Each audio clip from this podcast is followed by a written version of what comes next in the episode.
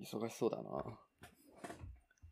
だいぶ。いや、そうなんですよ。なかなか、なかなかなんか実験する時間がもうあんまり取れなさそうで、1月の中旬ぐらいまで。そんな感じなんですよ。だから昔、昔読んだ論文を読み返していろいろ文章を書いてたりはするんだけど、なかなか新しい情報の摂取とかっていうのは今止まってる状況ですかね、こっちは。ああ、めっちゃわかるわ。なんか書き物が忙しいと、新しいものを新しいものも新しいものを読めないっていうのとはちょっと違うんだけど、今読んでるものの他に、うん。なんていうの？今やってることに直接関係しないものを読む余裕がないっていうね。なんか身を入れて読めなくないですか？アブストぐらいはチェックして、はあはあ、こんな論文あるのねぐらいは、うん。まあわかるんだけど、うん。そうなんだよ。だから Slack、Slackにああの新着の論文が流れるように設定してあるので、それであの、何それ？そんなのできるの？あ、できるんですよ。あのーうん、できるんですよ。え？教えてほしいんですけど。あ、えっ、そんなのあるんですか？と、いいっすよ。えっ、とね、もともとは多分ね、オリジナルは、えっ、と、東大の定量研かな？で、の、泊先生っていう方がいて、で、その、その方が公開していた内容をさらにそのなんかちょっとそのパブメド側のホームページの仕様が変わったからそれでそのもう少し改良したみたいなことをやってる人がいてその人のホームページの記載を参考にして設定したんですよね。ちょっと今リンク貼りますね。うんこれかな？あそこに、えっと、なんだっけ？ Slackに貼っといてもらっていいですか？えっ、と、あ、直接貼りましょう。ペイッと。ほい。これですね。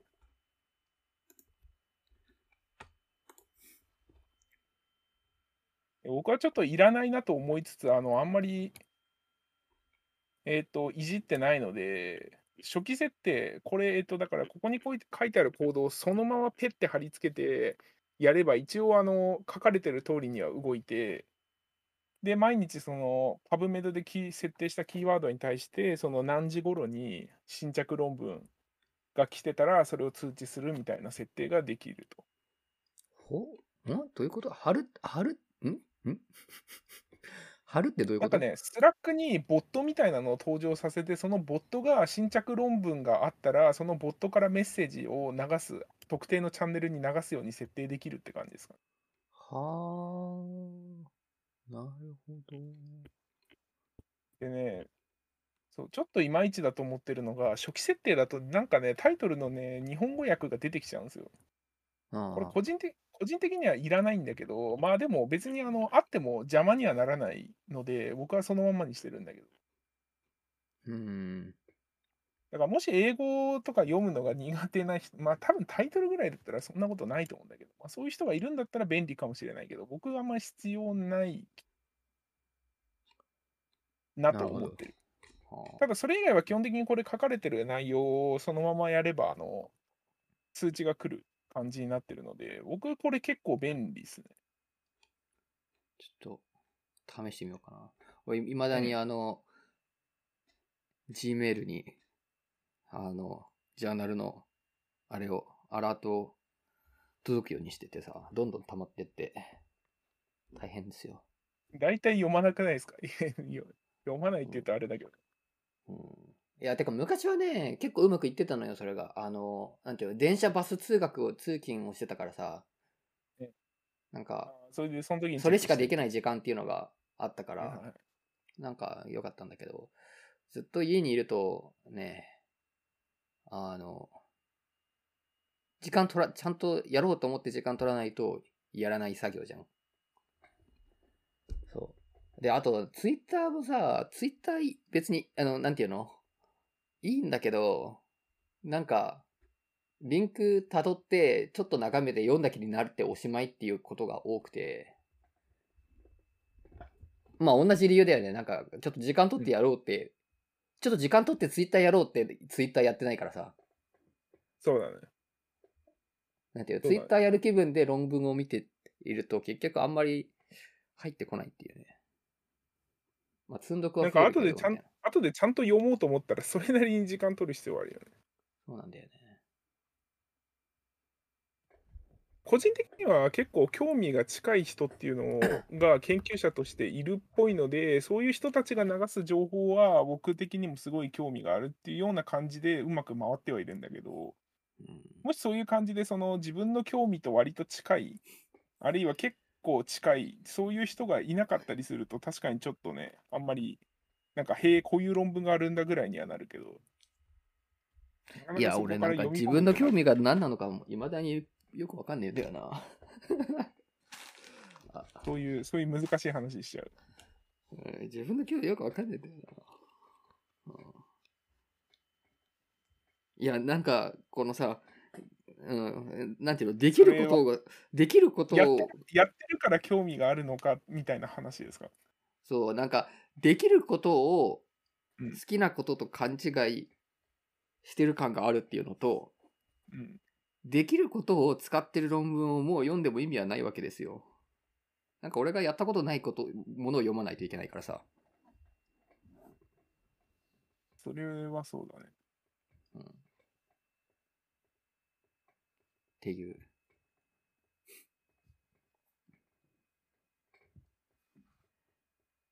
まあ、ああ、そんな感じですよ、こっちは。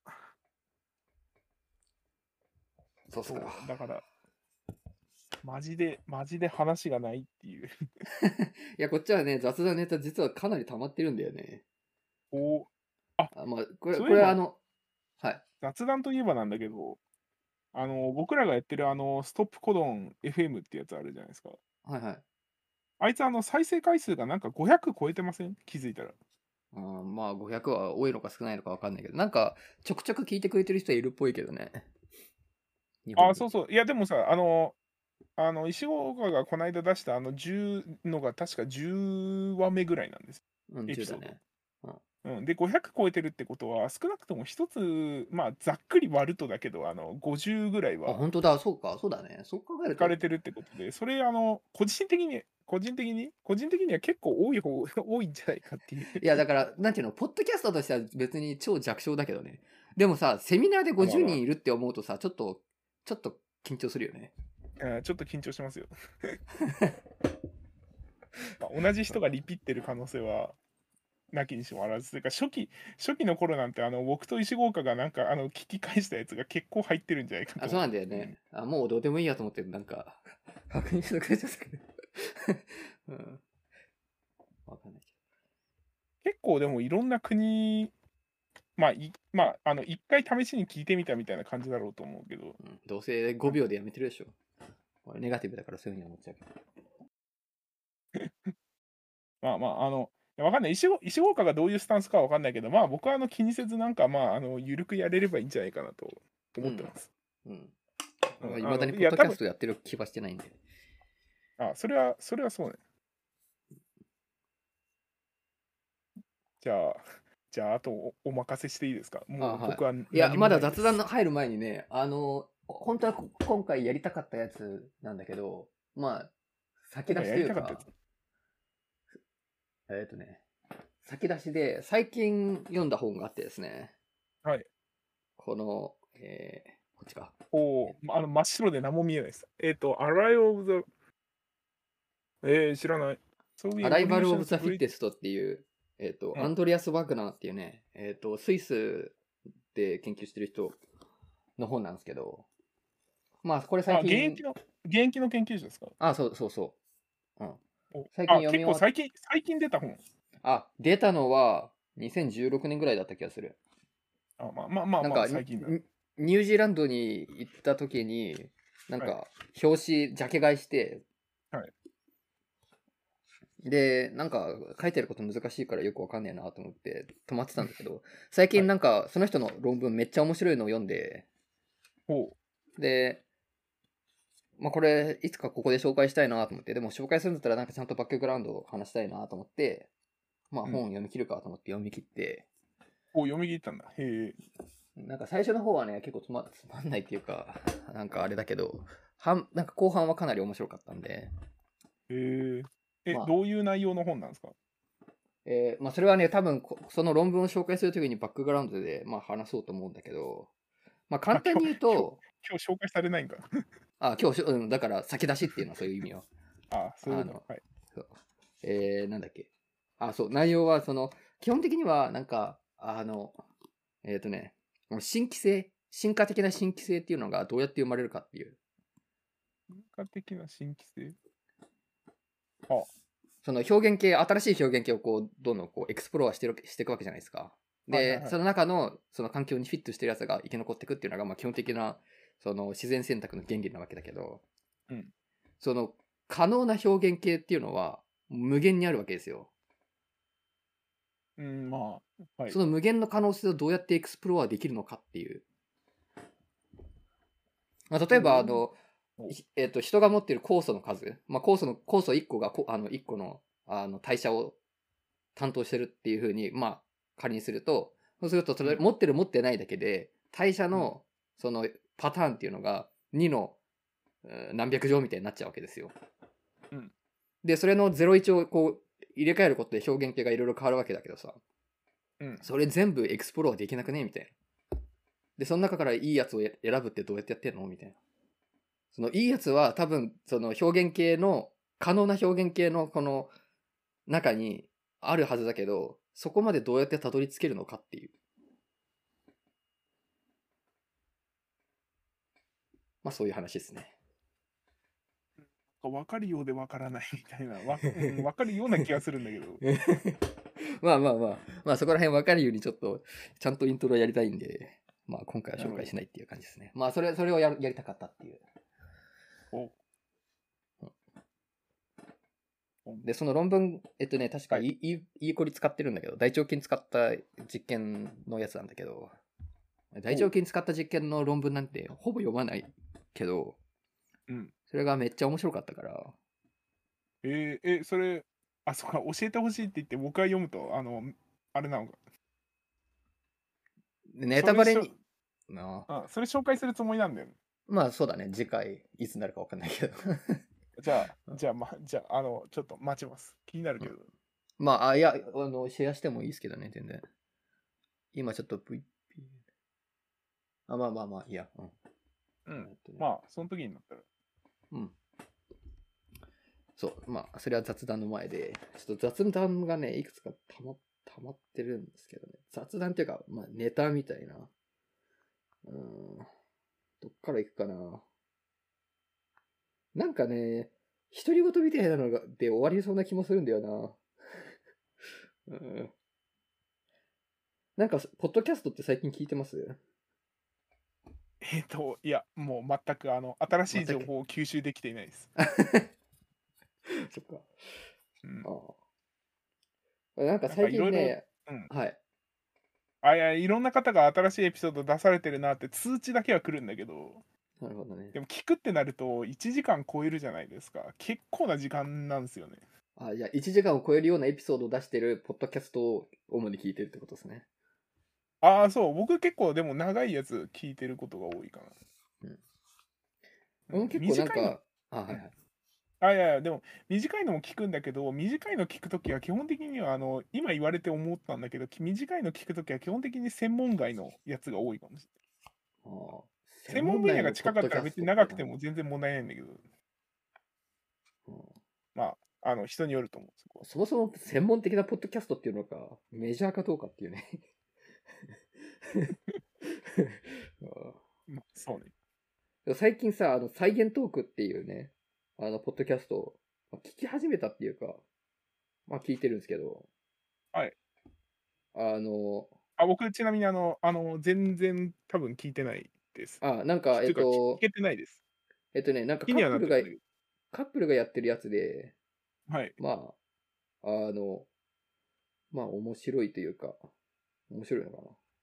まあなんとなく聞いてるって感じなんだけど、なんかちょっと、自分のことを思い出したなっていうのが一個あって、なんか、朝活をやってたらしいんだよね、その二人が。あ朝起きてなんかやるみたいな。多分、ポッドキャスト収録するのかな。あわかんないけど、やってたらしいんだよね。もう今、今続けてんのか知らないけど、まあそれやってて、で、うまくいかなかった日の分を、こう、すいませんみたいなものを取ってあるのを、こうまとめて出したっていうのがあって、多分。で、それちょっと、ふと思い出したんだけど、あの、え昔学部時代に寮に住んでて、で、えっ、とね、あの、なんていうの、同じ階の人と、同じフロアの人と結構つながりのあるようなタイプの住み方をしてたわけですよ。まあなんかはい。ルームメイト的な感じでね。はい。で、その、俺が住んでたフロアの、あの、フロアに、えっとね、法学、法学部の人がいて、おうで、まあその人が、あの、司法なんとか試験みたいな、なんか、あの、司法試験の前のやつ、なんか予、備試験みたいなですかねみたいなやつかな。の勉強してて、はいで、その人が早起きしたいっつってて、で、俺もなんか早起きしたいなと思ってて、あじゃあなんか一緒にやりましょう、みたいなお。あの、早起き習慣クラブみたいなのをは立ち上げたわけですよ。はい。まあ、い言ってみれば朝活を始めたわけですよ、二人で。はいはい男二人で。はいで、一応ルールがあって、あの、はい。なんていうの？あの、うちの寮なんか、なんていうの？ゲームでかけるの好きだからさ、このジュースをかけてうんうん何、何え、ゲームでかけるの好きだからさ、うちのはい。寮って、なんかゲームで、あの、なんかジュースをかけるとか、ポテチをかけるとか、そういうのいろいろあるんですけど、うん。あの、えっとね、平日、なんていうの？あの、起きれなかった時は、ポイントが課されるんですよ。っていうルールを作って。で、何ポイント貯まると、貯まった人は貯まってない人に何かをおごらなきゃいけないっていうルールにしたんですよ。はい。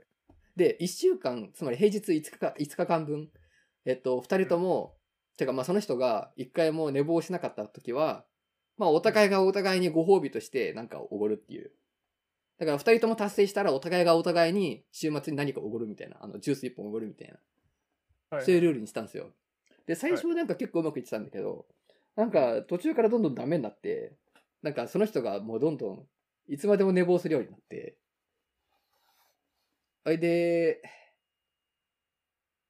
なんか最終的にはどんどんこの、ツケがたまりにたまって、うん。自然消滅したっていうなんか請求するのも忍びないぐらいの、あの、ツケになってしまって、はいはいはい。あの自然消滅したっていうのをふと思い出してそうで朝活朝活っていうかなんかその自律的に動くような仕組みを作るのって結構大変だなと思ったっていうさああ、そういう話に持っていく？話とあともう一つはあももうちょっとあの小話としてあのまあさっきあのその人しあの弁護士目指してたわけですよはい。あで、まあ全然コンタクトも取ってなかったし、もう LINE も消しちゃったからさ、俺。あのコンタクトないんだけど、あそうでしたね。どうしてるかなと思って、あ、そっか、そういえば、弁護士って、あの、弁護士になったらデータベースにアカウントを作られるんだったな、みたいな。なんか、あの弁護士協会みたいなところのホームページ行ったら検索できるんだったなってことを思い出して、で、結構特徴的な名前の人だったんで、検索したんですよ。そしたら、もう弁護士になってるってことが分かって、ああ、よかったな、みたいな。で、まあもう数年前からもう弁護士やってたらしいんだけど、なんかこういうふとしたきっかけで調べて、あの、見つかるっていうね。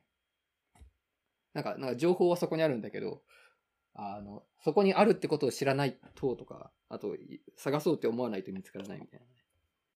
のちょっと思ったっていう、まあ、小話もあるんですけど。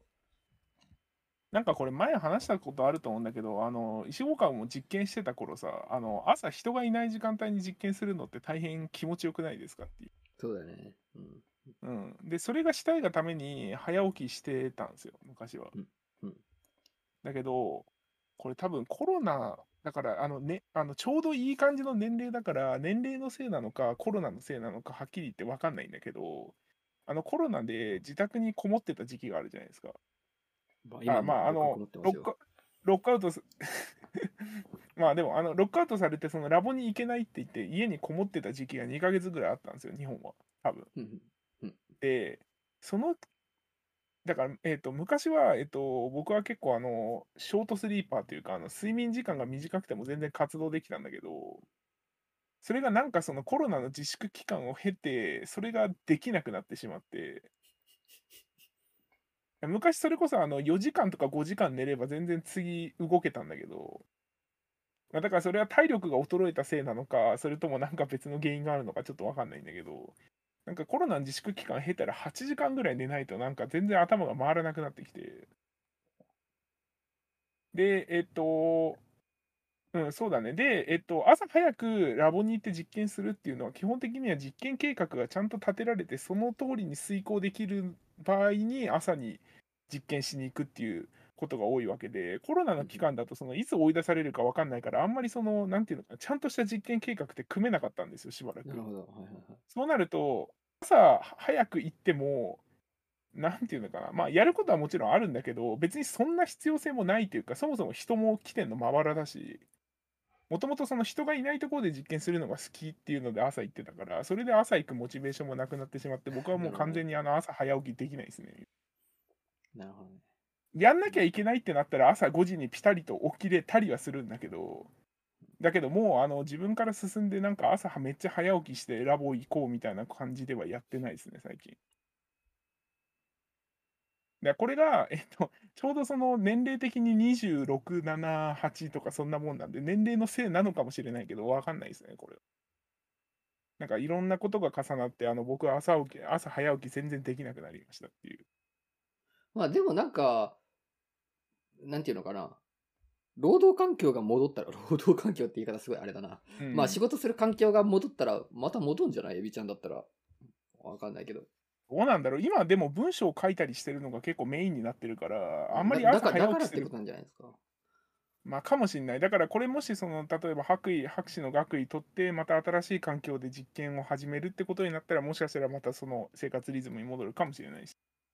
それはちょっとやってみないとわかんないかな。だから朝起きるのは別に苦痛ではないんだけど、でも夜、なんか夜早い時間帯に僕寝れないので、そうなると夜中の12時、1時とかに寝て、朝早く起きるってなると単純に睡眠時間が足りなくて結構きついっていうのが正直現状ですかね僕は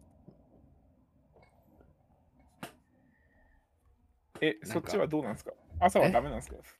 でも最近全然ダメよ。うん。単純に寝るのが遅いってこと？そうだね。なんか、寝つけないんですよね。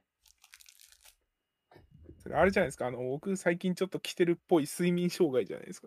え、それはもう数年来の睡眠障害ですよ。どうですかいや結構きついっすねこれ。あのまあ朝は頑張って起きれるは起きれるんだけどあの日中に眠気が来るのが一番結構きつくて。え、俺あんまり、あ、それは朝起きれないから、あお朝起きてないから日中に来ないのよ、俺は。もあそういうことあそういう。え え何時に寝て何時に起きてんの？う。え、いや、日によるけど、目標は12時までに寝て、えー、8時ぐらいに起きるっていうのが目標、理想的な目標なんですよ。はいはいはいそれでもだいぶ達成できてないってことそう。はいまあ、大体3時ぐらいに寝て、11時ぐらいに起きるみたいな感じかな。3と11ってことは？あ、8時間ちょうどだ。8時間本当だ。やっぱ8時間ぐらいかそう。3時11時はすごいねまあ、でもなんかね、いや、うん、まあ、それこそ書き物のあれが多いっていうのも多分あるんだけど、なんていうのかな。仕事が、えっと、夜の11時を越すと、うんまあ、そそうなりがちって感じかな。ああそのまま3時までやっちゃうそう、なんかまあ2時ぐらいまでやっちゃうみたいな。うん。なるほどなんかそこでこう、スイッチ入っちゃうみたいなね。ああそれはあれじゃないかなあの僕もそうなんだけど今夜型人間大体そうじゃない？多分 じゃあ俺夜型になってるのかな。そう。で、あの、はや、流行れっていうか、まあ、生活リズムがちゃんとできてる時に何か、まあ、なんていうのかな、仕事に余裕がある時はね、多分、なんか、そういう感じになるのかも、あの、うんマシなリズムになるのかもしれないけど、なんていうの、夜8時以降は仕事しなくて、で、適当にご飯作って、なんか適当に見て、で、本読んで、うん。で、シャワー浴びてってやると、まあ、寝れるような気がするみたいな。てかまあ眠くなるまで本読めばいいか、みたいな。うん。そなるほどね。最近は書き物が多くてなかなかそうもいかないので、生活リズムが完全に夜型になってると。う。まあそう。あとなんか翌日に予定があると、なんか極度にストレスを感じるタイプな、タイプっていうか、ストレスを感じるようになってしまって、それはなんか、例えば自分の発表があるとか。まあ、発表もそうだし、普通にディスカッションもそうだし、なんか別に詰められるとか全くないんだけど、なんかあ時間までに起きなきゃいけないみたいな、そういうストレスがあると、なんかどうもね、寝れなくなっちゃうんだよね。ーさらに悪化するじいや、ほんとそれよ。そゃん。えーまあなんかあの、早起きは三問の得とかっていうあの、慣用句があると思うんですけど、うん、なんか昔は結構バカ正直にそれを信じてたところはあったかもしれないんだけど、最近なんか別にそうでもないなっていうのが分かったって感じですかね。うん別に早起きしても、あとなんかね、僕はね、あの、これは夜型人間の典型的なしょあのあれかもしれないんだけど、朝早起きするとあの腹痛がまず発生するんですよ。いや、多分ね、あの、腸俺はないな内の、腸内の細菌層に多分ね、影響が出てるような気がする。どういう影響かわかんないけど。朝早く起きると必ず腹痛になるね、僕は。え、それ夜に何か食べたとかではなくて？いやいや、全く全く。睡眠時間が足りないことでそういう現象が起こってんのか、それともその、睡眠時間で、でも多分そうだと思う。睡眠時間が足りないとなんか腹痛になるっていう翌日。はあ、それは早起きしてるからじゃなくて、やっぱり睡眠時間が足りてないんじゃない？ああかもしれないね。だから結局あの寝る時間早くすればあの自動的に朝早く起きちゃうので、ただ寝る時間を早くしちゃうと、その夜のいわゆるなんていうの、ゾーンに入る時間っていうのを逃して寝ることになっちゃうんで、仕事が進まないっていう。うん、そうなんだよね。なんか、書き物系かな。なんかさ、なんていうのかな、書き物とかああいうのってさ、他にやることがなくなった時にさ、筆が乗るみたいなとこない、ああ、それはね、あるんです。あの昔はそうだったんだけど、最近はでも意図的に書く時間っていうのを設定してる。カレンダーにもう入れちゃってる。この時間は書くみたいな。ああ、なるほど。それは偉いな。なんかね、あの、それね、あの、あの本、あの、なんか論文を書く、その本みたいなのがあるんですけど、知りませんか？存じ上げませんね。なんだっけ、なんかあの、あのいかにして論文をたくさん書くのかみたいな、なんかそういう結構有名な本があるんですけど、はなんだっけな、ちょっと待ってね。なんかね、結構ね、多分有名で、もともと英語が原著で、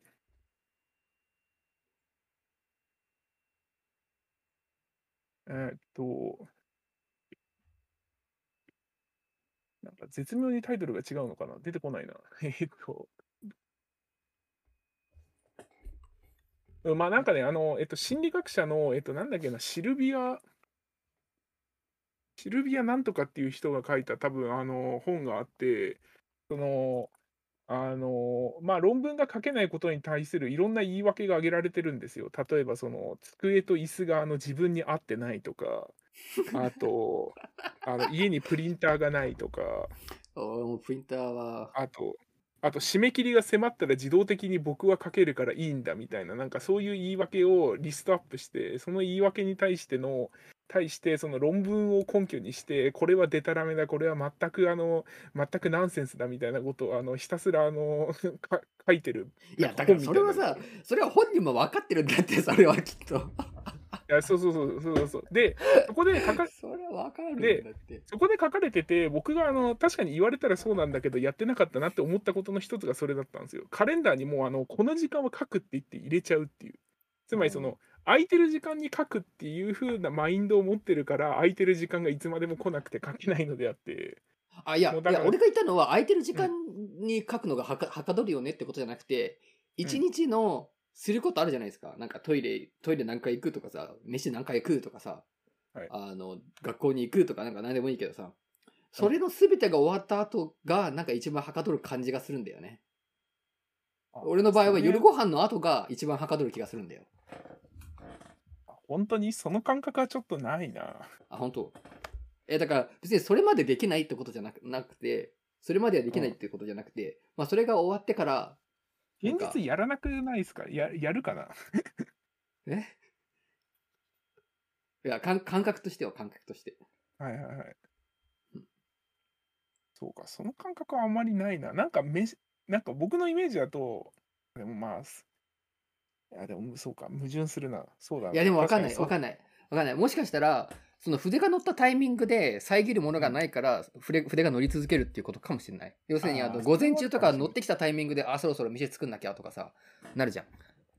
はいはいはい。そういう意味で言うと、僕の場合は、例えば朝の、朝の、あの、特定の曜日の朝の9時から12時の間は文章を書くみたいな感じで、時間をもうフィックスしちゃってることが多いかな。うんで、その時間にとりあえずやってしまって、で、その後は、その、えっと、なんていうの、そのトイレだとか、その食事だとか、いろんなことやって、で、晩飯食べ終えた後に、えっと、余裕があるようであれば、再びギアを入れて書くみたいな感じでやってる。だから朝の時間はカレンダー上でフィックスしてしまって、で、夜はその特定の時間には書かないんだけど、あの、筆が乗ったら書くっていうので、僕はそれであの、なんかものは書いていて、そうすると何がいいかっていうと、少なくとも朝の3時間はやってるので、夜仮にサボってても、一応朝3時間分は進んでるんですよ。ちゃんと。うん。っていう感じで、えっとまあ、筆が乗るような書き物だったら別にそういう時間の設定はしないんだけど、どうしても乗らないものっていうのはやっぱあるので、あの書きたくねえなみたいな、あの必要だっていうのは分かってんだけど、書きたくないなみたいな文章がやっぱあるので、そういうのを書くときは、その朝の3時間、時間フィックスした時間でもうそいつだけを処理するみたいな感じでやってるかな。うんもちろんなんかあの、なんか数日かかる実験とかが入った場合には、あのその都度それは変えるけど、基本的にはそこの曜日はもうフィックスで、それ以外の予定は入れないっていうので、まあ僕はやってるかな。まあでも、まあ確かに気持ちはわかるな。晩飯食べ終えた後に、まあ、あの疲れてなかったりしたら、よし、やるかって言って書いた時の方が確かに筆が進んでるような感じもする。まあ、それがずっと進み続けて、俺は夜中の2時ぐらいまでやっちゃうわけですよ。ああ、それすごいね。それそんなに僕多分夜は夜は持たないな。よくエビちゃんさ、よくエビちゃんさ、まぶたがもう重いのでって言うじゃないですか。俺その感覚はもうね、あの、小学6年生っていうか、わかんない。中学3年生かもしれないけど、そこら辺以降全くないんだよね。そういう経験が。眠くて我慢できないっていう経験が。寝なきゃと思って寝る感じ。本当に？うん。えーそうそもうそうそういうもんなのかな？わかんないけど。うんまあ、いやでもね、あのね、これあの、冗談、なんかあの誇張して言ってるように見え、聞こえるかもしれないけど、本当にまぶたが重くて、あの目が開かなくなるんですよ。あ、いや、だから、その状況を知ってるんですよ。俺も経験があるんで。うん昔。でもそれはもうう、それ以降、ないですよっていう。ね克服できるもんなの？このまぶたの。いや、だから眠きるもんなんだからなんかそういう眠気を感じなくなってるんだよね。なんか疲れたなとかはあるんだけど、うん。このまどろみみたいな感覚がないんですよ。いや、それちょっと石効果が特殊なんじゃないですか？え ーちょっと睡眠障害のステップが違うんじゃないですかね。ああ、じゃあ、あの、睡眠障害に関してはかなり大先輩っぽい可能性がある。わかんないけどね。うん、っていうね、そうなんだ。それ、朝活からここまで話が進むっていう。ああ、そうだね。なんか思った以上に、思った以上に話が弾んだ気がします。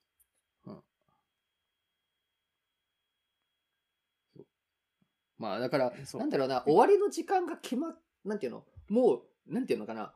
多分、うん俺の中で規則的な生活って、多分、うん。終わりの時間を決めることが多分一番大事なんだよね。ああ、例えばその、夜2時までで終えるみたいな。そう。だからその進捗いかんに関わらず何時に終わらせるみたいな、その時間ベースのプランニングみたいなのが多分大事なんだよな。で、そういうのいろいろ考えてるとさ、俺もう最近なんかあの、タスク管理が全然できてねえなっていうのを感じて、めっちゃわかる、めっちゃわかる気がする。なんか、あの、調子が良くなります。よーし、タスク管理するかって言って、最初タスク書き出します。で、数日か1週間ぐらいはちゃんと遂行できるんだけど、なんかよあの予想外の interruption が入ったり、なんかあの、あれ？これ？なんかこれぐらいで終わると思ったんだけど、ちょっとボリューミーだなっていうようなことがかさんだりすると、あの、途端にあの、その、エクスプローリストが崩壊するっていう、そう、めっちゃわかるよ。そんな話です。いや、まあ、それに加えてというか、俺ちょっと一歩立ち戻るんだけど、ちょっと自分のこと考えてみるとね、あの昔からこうだったかなってちょっと思ってお、で、そんなことなかったね。なんか昔はもっとね、ちゃんとできてたんですよ。で、よく考えてみたら、俺受験期ってめっちゃちゃんとできてたんだよね、それ。あエビちゃん受験期なんかど、なんかやってました？そういうの。なんか今日はこれとこれってこれやるみたいな。で、ちゃんと、ちゃんと、なんか受験の頃はさ、あの、睡眠のリズムを整えるっていうのもさ、めっちゃ大事だったじゃないですか。だからそれも、ちゃんとやってたわけ、やってたわけですけど。ちょっと、あの、そういう概念はなかったかもしれない。あ、タスク管理の概念はなかったですか？あ、いや、あの、睡眠管理の概念はなかったと思う。当時はまだなんか体力あり余ってたような気がするので。あ、マジか。いや、そっか。あ、てかまあ、うちは家族がね、みんな早寝だからな。多分。ああっていうのもあるかもしれない。なるほど。寝ざるを得ない状況にあったっていう。なるほど。で、昔はタスク管理ができた。そう。で、昔俺どうやってやってたかっていうと、あの、なんか手帳を持ってて、はいで、あど、どういうページに書いてたかはちょっと覚えてないんだけど、なんかあの、まず、えっと、やる、なんて、一日の終わりに次の日やることみたいなのを書き出しとくんですよ。その次の日のページにね。うんで、で、目標としては、その次の日、次の日の目標としては、その、それを終わらせるみたいな。うん。で、えっ、とね、あ、違うわ。一週間ごとにタスク管理してたわ。そうだ。一週間始まるときに、今週これをやるっていうのを全部書き出しとくんですよ。うん。で、一応目標としては、えっ、と、平日5日間で終わるように書き出しといて、えーで、土日は勉強しないっていうのを目標にしてたんですよ。で、当然そんなこと起きないんだけど、うん。あの、まあでも一応その5日で終わるように、や、あの、目標を立ててるから、その、一応2日分のバッファーがあるっていうね。土日にはいで、えっと、それぞれ一日、毎日その終わったら、それにこう、やることをその分割して書いてって、終わったらそれにこう、線引いてって、で、あともう一つはなんかゲームみたいな感じで、勉あその、丸いっぱい書いて、1時間、あの、勉強することにそれ塗りつぶしていったんですよ。で、その、塗りつぶした数が増えることに快感を覚えて、ちょっとどんどん勉強するみたいなのをやってたんですよね。はいはいはい。なんか最近そういうのがなくて、なんかそういうこのゲーム性みたいなのが大事なのかなっていう、ほ個人的な気づきがあって、最近あの、あの、ポモドロを始めたんですよ。う。あのー、25分5分か、あるいは僕がやってるのは50分10分とかですかね。そうそうそう。で、はいはい。そのパソコン上でそれをまあやって、で、終わるとその、今日何時間仕事しましたみたいなのが出るようになるっていう。はいはいはい。まあそれ始めて、まあちょっと近いものあるな、みたいな。まああ結構、あ結構押し忘れちゃうんだけどね。ーえ、それはなんかゲーム性は感じてるの？感じてる感じてる。ええ、ちょっと見せようかな、じゃあ。えっ、とね。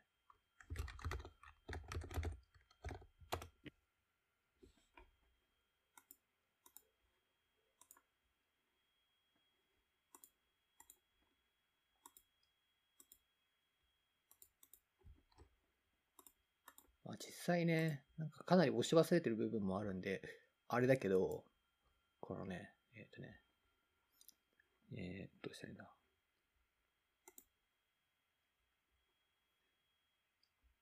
で、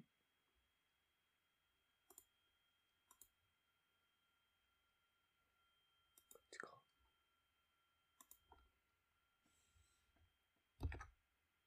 これなんか見えてます、えーっと、ちょっと待って。はい。そう、なんか、えっと、うん。なんかこういうポ、こういうものを使ってるんですよ。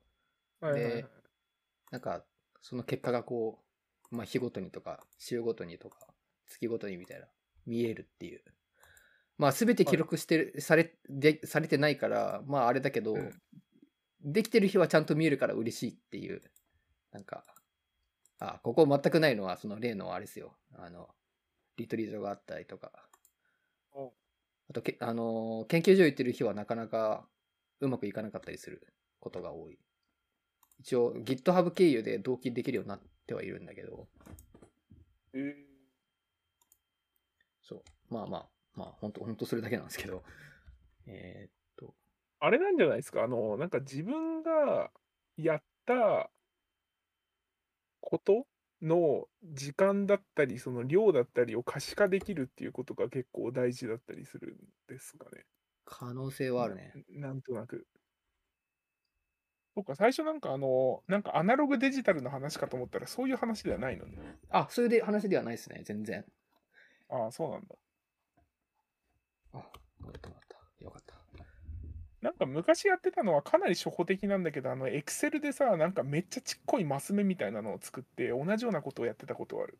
ああ、まあ、なんかまあこれに関してやったら、これ、あの、1時間ぐらいやったら、あの、塗りつぶすみたいな。だけど、まあ、僕の性格の問題かもしれないんだけど、塗りつぶすこと自体にめんどくささを覚えてしまってやらなくなったっていう。それね、それそれそれ。自動的に、だからた確かにポモドーロのタイマーって、あれってあの自動的に記録されるじゃないですか。まあ、記録というか、その、まあ押すだけだからね。そうそうそう。スタート、ストップを押した時間がどんどん蓄積していくわけで、確かにそういう意味でのその可視化の楽さみたいなのはありますよね。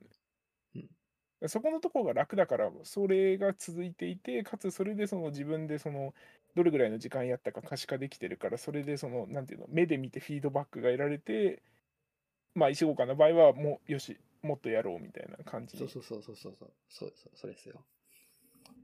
やっぱデータが可視化されるのが好きなんじゃないかっていう。あ、それはね、多分めっちゃあるね。うんだ僕がつけてるあのこの指輪みたいなやつもこれあのなんか毎日の睡眠のだからそれこそ寝てる時にどの時点の時刻が時刻でレム睡眠だったかどの時点で覚醒してたかみたいなのが全部あの記録されるんですよ寝てる間の。でそれ1年とか貯めると結構データ眺めるの面白くてあそんな長くやってんだ。へえ。もう1年ぐらい経つねこれ多分。あ、そんなつけて。結構面白くてその自分の睡眠の質というかその寝てる時間のデータも1年分得られるしそのどういう日に何があったりすると例えば1日そのこの指輪1日中つけてるから例えば1日の活動量が多い時には睡眠のパターンはこれぐらいなんだけど家に引きこもってる時はどうも睡眠が浅いみたいななんかそういうようなデータも得られて結構面白いんですよ眺めるのが。いいな。だからそのやる気が出るとかっていうのとはちょっと別の話かもしれないけど僕はそういうなんか自分の数値を眺めるのが結構好きかもしれないです。なるほど。あの自分が実験体になってるじゃないけど自分でデータ取って自分で見るみたいないいな。結構面白いですねこういうの。だからまあ別に自分じゃないけど、え、てかまあその、タスク管理とも全く関係ないけど、単純に俺データをビジュアライズするの好きなんだよね。見てわかるようにするっていうのが。なんか、ポマドーロってなんか意識高い系がしてさ、すごい嫌な気がしてさ、なんか、ちょっと敬遠してたんですけど、いやまあ言うてタイマーだけどね。まあ、なんかちょっと敬遠してたんですけどね。ただね、なんか、なんていうの？あの、25分経つと画面が一回暗くなって、5分休憩みたいな画面が出るようになってるんですよ。あ強制的に？そう。あで、別にあの、マウス動かしたら元の画面に戻るんだけど、なんかキーキーを押したりすると戻るんだけど、なんか、はいなんていうの？えっ、と、文章を書いてる途中でそれが起こると、えーってななって、その、おその終わるまでちょっと一回やろうみたいな。あそれねあれっすよあの僕みたいにあの僕も最初25分5分でやったんだけど25分って切り悪いんですよ。ああの僕的にはね。だから、うんあの50分10分とかのサイクルの方が僕は向いててそういうサイクルにしてる僕は。ーなるほど。まあ10分じゃなくてもいいんだけど、まあ50分やったら5分か10分ぐらい休憩取って、で、えっと、確かポモドーロのタイマーの設定としては、それを3サイクルか4サイクルやった後に、なんか30分ぐらいのロングブレイクみたいなのを取るみたいな設定にしてて、僕ははい50分ぐらいのサイクルの方が、あの、なんか邪魔されずに済んでいいなって感じはありますかね。ロングブレイクほとんど入れないな、結局。ねロング、ロングブレイクか。ちょっとショートブレイクに変えとこうみたいな。ポチポチってやっちゃう。うんまあまあまあ、そこはあの、そこはあの、ご自由にって感じです。あなんかね、大ロングブレイク、俺、俺、俺はね、あの、ロングブレイクを1時間にして、で、その間に昼ご飯をはささっと済ませて、で、余った時間をちょっと、なんか休憩するみたいな感じにしてる。まあまあまあまあまあ、僕もそんな感じですね。あの朝の9時に始めて3サイクル経つとあの 12, 12時なので終わるのが。でそれで30分のロングブレイク入るんだけど、まあ実質12時から1時ぐらいでそういうことをやって、で、えっ、とまあ 4, 4つ目のサイクルは大体夜になるって感じかな。続けてはそんなには、続けて3サイクルぐらいやって、あと1サイクル一応タスクとして設定しておいて、で、まあそれ以降はまあご自由にっていう感じでやってるから。で、そうだね、ポモドーロ。でた多分これを導入、最初導入した理由も結局あのコロナの自粛だった気がしていて、いきなり自宅に引きこもって全然仕事できなくなったんですよ。うんあのそれまで毎日毎日というか実験してデータ取って解析してみたいな流れだったのに突然家に閉じ込められてまあ論文読んどいてくださいみたいな感じになって全然あの やる気が出なくてそれで導入したんですよね。さポモドーロの。なるほど。あれねそう。意外と意外と使えるんですよねえ、エビちゃんの方もその時間は記録されるんですか？一日。これ、あの、何時間タスクやって、何時間、えーえっとブレイクだったみたいな。僕の方はなんかあのアプリを使っていてえっ、と多分ね B フォーカスドみたいな名前のアプリを使っているんだけど、えっと、設定できることとしてはその時間の設定と,、えっと1日のタスクの設定と,、えっとあとは、えっとそのタスクの名前みたいなのを設定できて、まあ、例えばあの今論文の修正してるから論文修正っていう名前をつけたタスクで、えっと、ポモドーロを開始するとその論文修正っていうタスクでどれぐらいの時間使ったのかっていうのがまあ記録されてでそれとは別になんか例えばななんだろうなんか例えば論文書くとかっていうのを設定したらその論文書いてる時間も一応その別のタスクとして1日のうちでその集計されてそういうそれをなんか Excel か何かであ CSV か CSV 形式で一応吐き出すことができるって感じですか？可視化はされてないかな B フォ自分でーカスと。B フォーカスドっていうあ多分ね Mac, し Mac だけかもしれないああ、じゃあダメだ。最近気づいたんだけど、俺、アンチ Mac の言動を Mac ユーザーの前でめっちゃしてるなって気づいたっていう。エビちゃんの前でめっちゃアンチ Mac のこと言ってんな、みたいな。いやあの別にいいですけどね。いやそれでもさあれじゃない？あのあまあまあまあまあそうね。あの人によっては気をつけた方がいいかもしれないけどあの僕の場合はあの Mac でしか使えないアプリケーションを結構な数使っていてそれで Mac から他のに移行できないっていうような理由もあるので。あ、もうトラップされちゃってるじゃん。そうトラップされちゃってるから。だからその Mac で なんか Mac の嫌なポイントを言われた時にあなんとなくあそうだねっていうあの あの理解を示せるっていう感じいや俺の言う Mac のなんか嫌なところって多分浅いんですよ、めっちゃ。多分なんか解決策あったりとかするんだけど。うん。うん、まあでも仕事道具結局仕事道具だからあの自分に向いてないと思ったらあの、まあ、使わな使わなくていいんじゃないかっていう、うんと思いますけどね。ちょっと画面共有するとまたバグるんで。ちょっとこれ考えもんだな、でも、本当に。そうだね。だって論文紹介、論文紹介しようと思ったら画面共有するからね。うん。なん、ちょっと、なんとかならんえ、かなな。何が問題なんですか？いや、なんか、なんかね、画面がバグって何も押せなくなるんだよね。なんか何も映らなくなるみたいな。えっと、画面っていうか、えっと、あの、えーなんだっけ、ディスコ、ディスコードのウィンドウ内が何も表示されなくなるみたいな。なんかリソースを食ってるのかもしれないけそれはちょっとわかんないな。ど。まあ自分でちょっと、自分のサーバー使ってさ、あの、実験して、なんか、調べるしかないかもしれない。か、まあもしくは、もう言葉だけで全部説明するか。前フィギュア2回の際の、の、ほら、フィギュア2の左から2センチ、下から5センチが、みたいな。左から2センチ、下からだいぶでかいよ。あまあいいよ。こっちも PDF で見てるから勘弁してくれよって感じですよ。どれぐらいが2センチなんだみたいな。いや、でも、前回の際の論文は音声聞いたときにむずいなと思いましたよ、ぶっちゃけ。いや、もう諦めてるからね。そういう意味で、あの、あの、いや、でも、本当に、本当にポッドキャストやってるつもりでいたらそんなこと起きないんだって。まあまあそうね。タイトルさ、確かさ、僕が見たとき、アパパのバダだっただったとあ、思う。アババのババだったんですようん。あの、で、それが、えっと、The Rhino in the Room だっけ？あ、そうそう、になったんですよ。あれね、あの、いや、センスいいなと思って。え、マジ？あれだって元ネタ、あれですよね、エレファントですよね。あ、俺は本当もともとエレファントなんですよ。ただうん、調べてみたら、なんかあの、ウィトゲンシュタインがう、ん the room、じゃない、 the rhino in、えー the room みたいなことを言ってたらしいっていうのが分かって、哲学何も知らないのに、なんかそこに行き当たったっていう。あれ、オリジナルがあんの？なんかあの、ひねりにしてはすごいあの、面白いなと思ったんだけど。いや、俺は本当ひねりとして、えっと、単純に、あの、サイかと思って、なんか、アババのババ、あの、まあ、それにしたんだけど、まあ、何言ってるのかよくわかんないし、なんか寒いなと思って、まあ、えてあと、まあ、サイっていう言葉を入れたいなと思ってうん、サイか。サイと言ったらなんとなく象だよな、みたいな。象と言ったら、あの、The elephant in the room かなと思って、あ、じゃあそこサイに変えとくか、みたいな ことを調べて、この表現あんのかな、ないのかな調べてたら、なんか、哲学的なところに行き行き当たるっていう。えーえーどういう、どういう意味？だってあの、もともとの意味っていうのは、なんかあの、えっ、と、待って、もともとの意味っていうのは、えっ、と、なんか、えっ、と、ちょっと待ってよ。部屋に象がいるんだけど、誰も触れないのはおかしい。だから、あの、触れ、なんつうの？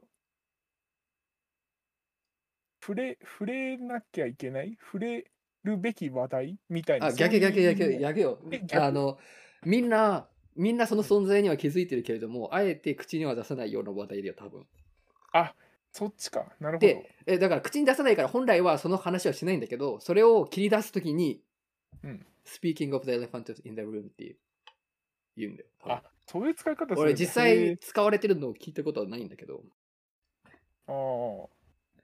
えっ、と、じゃあ、この場合はどう解釈したらいいんだ？えっと、ザ・リーノ・イン・ザ・ル。で、えっと、その、リンド・イン・ザ・ルームっていうのは、なんか哲学的な話を、その、ビットゲンシンと誰かもう一人哲学者が、その、もう一人の、俺全く、全く哲学わかんないからさ、あの、なんだっけ、あの、小ノーツに、えっ、と、ストップコードン FM は哲学ポッドキャストでありませんっていう注釈を入れようかと思ったぐらい、あの、哲哲学の引用はちょっと怖いなって思い哲学。哲学系はね、あの結構怖い人が集まってくるからね。これかなそうなんか、ザいや、ちょっ。と、パーッと読んだ限り、あの、ネットでさーっと調べた限り、何とかっていう人の哲学者の部屋に招かれた時に、あの、この部屋に、あの、えっと、サイがいないということを証明できないっていうふうに、まあ、ビトゲンシュタインは、そういう趣旨で、えっと、この部屋にサイはいるだろうかみたいなことを言って、で、もう片方はその意図を全く理解しなくて、そんなの見ればわかるだろうっつって。で、それに対して、ビトゲンシュタインがめっちゃキレたみたいな。そういう逸話から来てるらしいんですけど。あーあれかな？幸福論書いた、あれかな？ラッセルかな？かな？わかんない。ラッセル・ビトゲンシュタイン哲学クラス多分幸福論書いたラッセルだと思います。おそらく。ああの、いや、まあまあ、哲学の話はちょっと知らなかったんだけど、あの個人的にはちょっとセンスがいいなって思いまあ、した。本当ですか？あパッと思いついて。なんか前さ、エビちゃんのさ、論文紹介でさ、なんかあの、えっ、と、なんかラボのページのカテゴリーの名前が面白いっていうのあったじゃないですか。あ、はいはいはい。レッグ A の論文かな、多分。あれ、どこの誰だったっけ？えっと、ここの誰？えっと、えっとね、ヨハン・エルフっていう人ですね。スペル言いましょうか。はい、お願いします。ヨハンがあの J の方、J-O-H-A-N。あ、HA ね。はい。うんで、エルフは E-L-F。OK、OK。3文字なる。ほど。で、このこの人は、どこだ？あ、ちょっとちょっと。多分ヨハン・エルフで Google し、Google でもまあ何でもいいんだけど、調べると多分最初にエルエルフラボそうだね。今見てますけど、はい場所。本当にさ、これどこクリックしたら何が出てくるか分かんないから、あ 結局ど、ば、え、ど、どこの、どこの、えん？あーもういいや、わかんないわ。そう。で、えっ、とね、なんか、ここまでではないんだけど、また面白いのをちょっと見つけてお、あのーいつだったかさ、あのーえっ、と、公募で、なんか進化の実験やった論文を、このポッドキャスト始める前に。さ覚えてる。あの、覚えてあの、あれだよね、あの、浮くか沈むかってやつだよね。うん、そうそうそうそうそう。で、それをその、なんか選択するみたいなやつだったんだけどそれあの、ヨヘン、ヨハン、ヨハン・ウォルフって人で、この人もヨハン？そう、ヨ、ヨ、えー、ヨ、ヨ、えー、ヨヘンなんだけど、え、JOHE ですかね。J-O-C-H-E-N かな G、G? ?C-H。ああ、よ、だから、ヘン。ヘンの、予編ヨヘン・ウォルフ。えっ、と、ウウルフ。狼のウルフ。はい。で、えっ、と、まあ、Google したら多分、プロフェッサー・ドクター・ヨヘン・ウォルフ・エボリューショナル・バイオロジー・ LMU ムニックっていうのが出てくると思うんだけど、多分、そ、そこじゃないか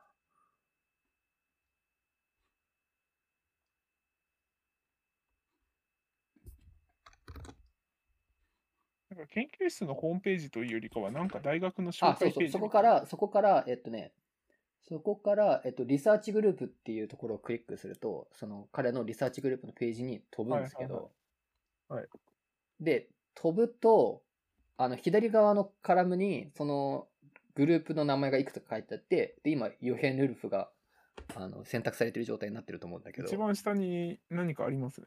そうなんですよ。一番下に Poetry があるんですよ。で、 Poetry をクリックするとですね、ポエトリーが書いてあるんですよ。2022 Zone of Tension Fog Algorithm Fantasy Makes Glaciers Shiver えーメツラエトワール2020エボリューション。なんか論文出すたびにそれにこうアカンパニーするあの詩が出てくるっていうね。これ面白くないですか？え、面白い。え、どういうことなんだろあわかんないけど、なんか見つけたときは思わず笑ってしまったっていう。う。えー、Brothers and Sisters, Broken Glass in Stormy Seas, Incest Cabinet. これ詩を見て、詩、うーん、なるほど。詩を見て論文読もうとは思わないけど、なんか単純に面白いよねっていう。うん。これはあの、ヨハンの本人が書いてんのか、筆頭著者に書かせてんのかは知りません。で、俺が書書けって言われたら多分なんかあの、あの、俳句みたいなのにしてやろうと思うけど、日本語で書けますみたいな。えー、面白い。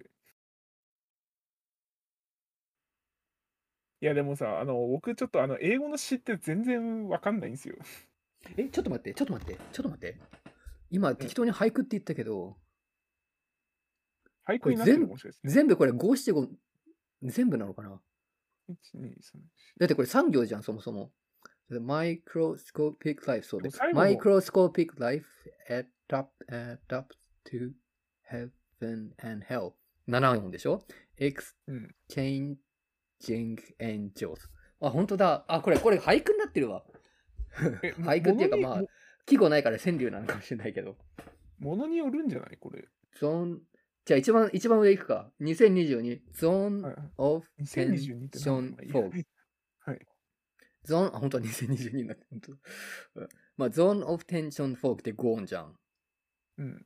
で、algorithm fantasy, あ algorithm fantasy って7音なのかな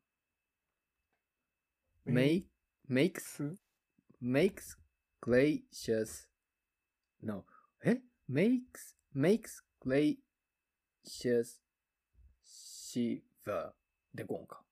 makes glaciers shiver で5音。だから5七5になってるよ。で次が one and one makes, make three で5でしょ、?It's time for a cup of tea.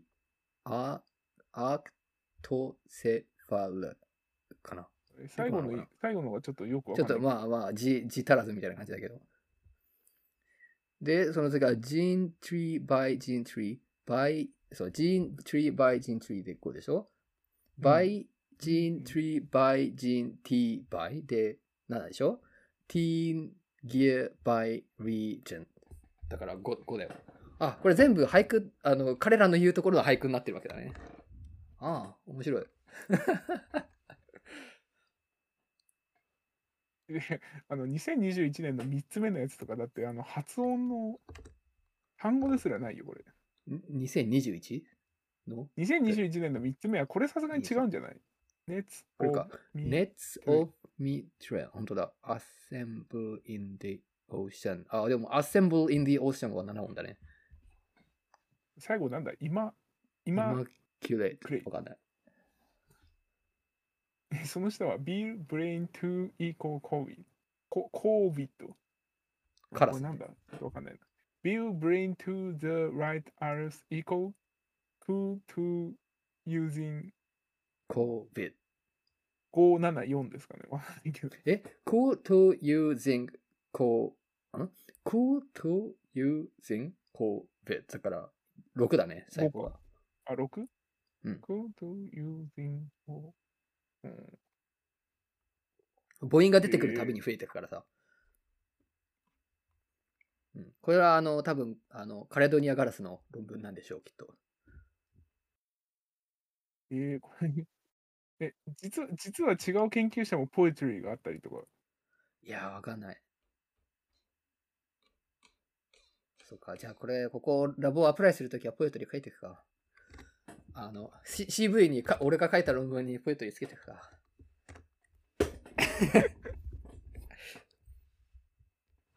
いや、これ、あの、いや、わかんないけど、僕はあの、ポエトリー、あの、これいいのか悪いのか全然、あの、わからないので。でもまあ俳句だ俳句っていうかまあ彼らが俳句って呼んでる川柳だったらさうん。まあ音の数合わせればいいからまあそうだね。でも、これ、これ、だってラボのホームページに載ってるってことですよね。うん。えー、そのうち一通りなんか、あの、溜まってきたら、なんか、あの、刺繍として出せるかもしれない。アブストラクトと一緒にねパブリケーション、パブリケーションの中に刺繍が入ってるっていう。なかなか、なかなかいいですよね。うん例えば黒そ、その流れでいくと、あの、黒マチン俳句って知ってます？知らない知らないツイッターでちょっと調べてみてよ。あの、黒、あの、黒マチンスペース俳句で出てくるから。え英語？英語、英語。結構有名なアカウントだと思う。6000人ぐらいフォロワーがいる。黒マチン俳句。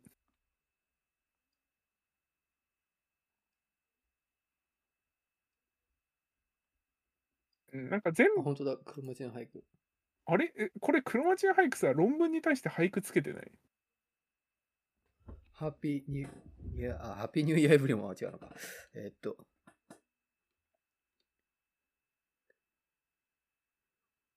DNA sequence enhancer activity ん？Enhancer activity predicted deeply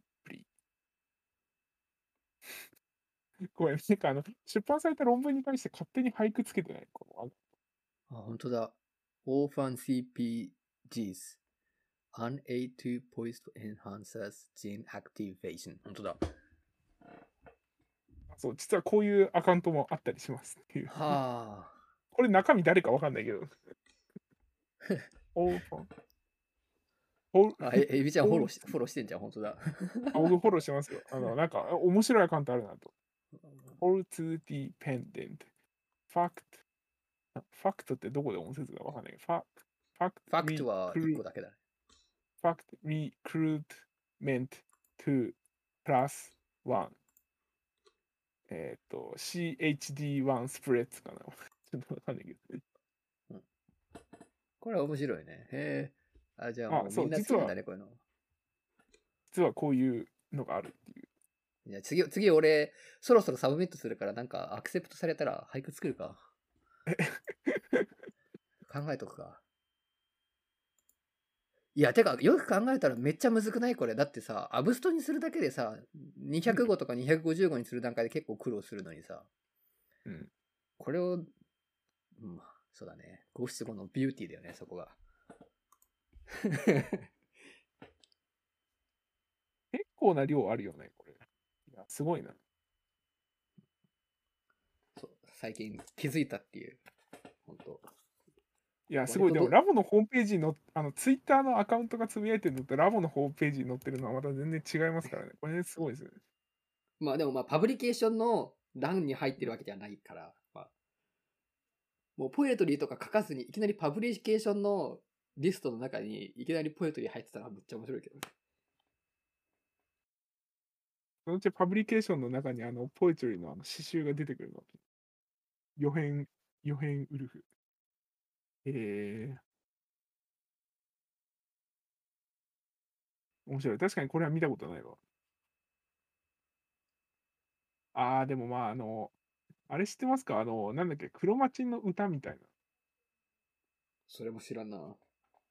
えっ、と、あの、くるみ坂先生っていう結構有名な先生がいるんですよ。はいはいはい。知ってます？名前はエビちゃんから聞いたことある気がする。ああ、出た。くるみ坂ひとしミュージックビデオ大丈夫タンパク質フルバージョンっていう。いや、でも実際あの、このくるみ坂先生、あの、演舞か何かの、あの、国際学会で、あの、ギター持って行って、みんなの前で、あの、なんか、なんかの歌を歌ってる動画みたいなの見たことあって、本当に歌うの大好きっぽいんですよ。うん。いや、これすごいっすよ。本当だ。染色体ラプソディ。めっちゃ面白いな。へえ。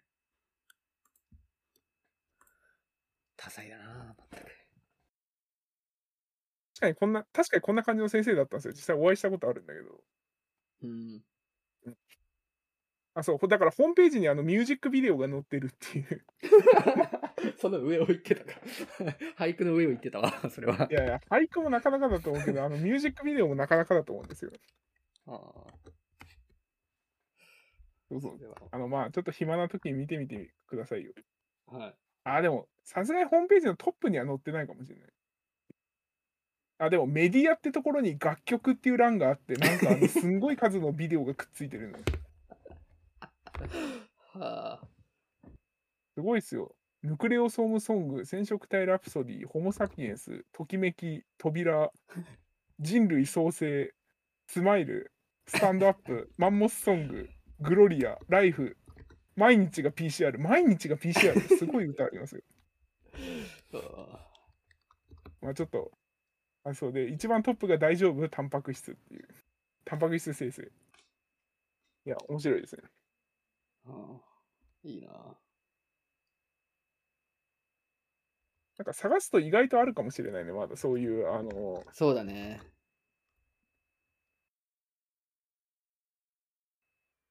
そんな感じですか。